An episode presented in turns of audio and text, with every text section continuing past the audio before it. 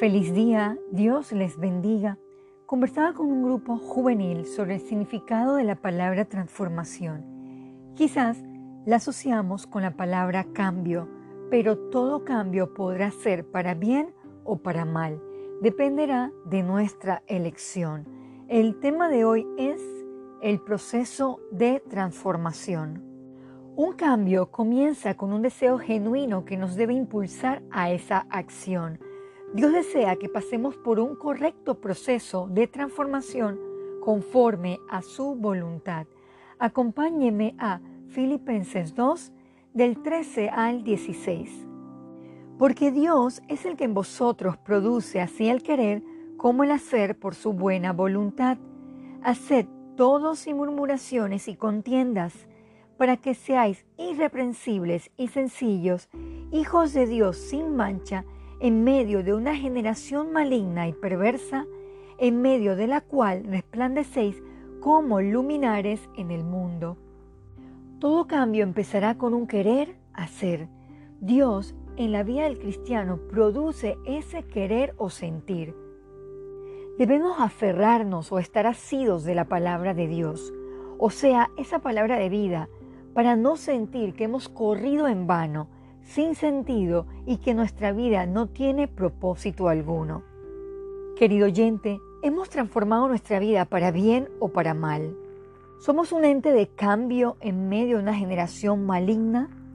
¿Resplandecemos o dejamos arrastrarnos y vivimos presos de cambios que nos restan como creyentes, hijos y personas?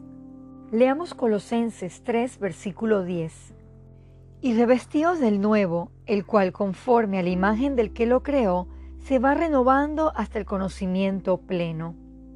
¿Estamos buscando renovarnos con la palabra de Dios o nos estamos distorsionando para agradar al hombre y al mundo y sus deseos? Tengamos presente lo siguiente, para alcanzar un cambio real debe haber un verdadero arrepentimiento. Vayamos a Hechos 3, versículo 19. Así que arrepentíos y convertíos, para que sean borrados vuestros pecados, para que vengan de la presencia del Señor tiempos de refrigerio. ¿Estamos eligiendo la mejor transformación para nuestra vida? ¿Bajo qué parámetros la medimos? Para concluir, busquemos Efesios 4 del 22 al 24.